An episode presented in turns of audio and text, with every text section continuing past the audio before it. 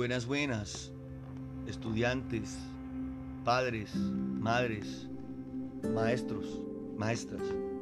Hoy quiero compartirles dos poemas del escritor costeño Roberto Núñez Pérez, nacido en San Antero, Córdoba, en 1968. Los dos poemas están escritos a manera de cartas que se envían dos hermanos. El primero se titula Carta para mi hermano que es poeta y huyó de casa. No creas, hermano, que escribo para decirte que las cosas han cambiado. Tú sabes muy bien que sigues siendo un eterno solitario, el hombre que nunca pudo ganar el corazón de su amada. A mamá ni siquiera le haces falta. Cuando se sienta a la mesa pide al cielo que no vuelvas. Para papá, tu partida fue tu muerte. Él no es capaz de aceptar que un hombre sea débil, que no ponga toda su hombría en sus puños, en su vientre. Por eso perdiste, hermano. En el barrio ya nadie pregunta por ti. Les hicimos creer que moriste en una de las tantas guerras que se han inventado este siglo.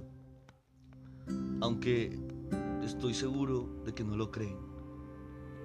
El gato, que sigue merodeando día y noche por la casa, ni siquiera siente tu ausencia y pensar que le escribiste un poema. La música sigue sonando igual sin ti y no nos ponemos tristes cuando cae la lluvia.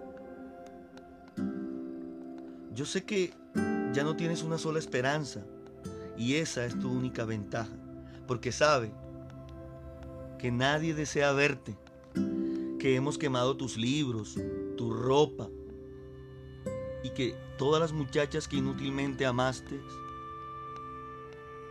están preñadas y no precisamente de tus versos. Quizá puedas creer, hermano, que la casa está vacía sin ti. No te engañes.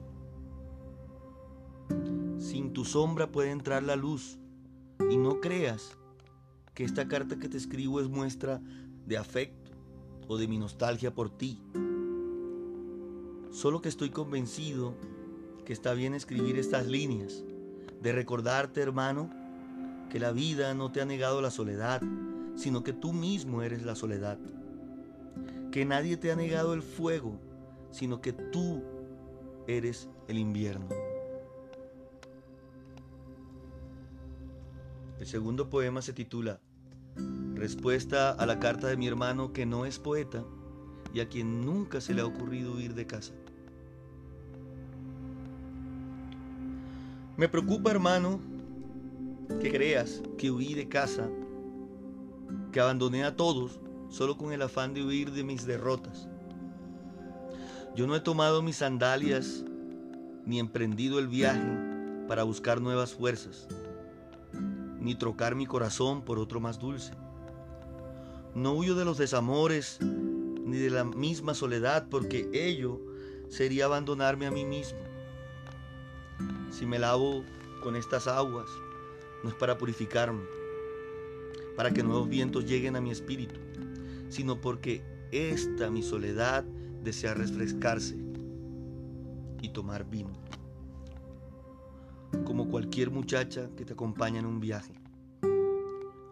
No digas nunca mamá que te he escrito. Para ella lo mejor es el olvido.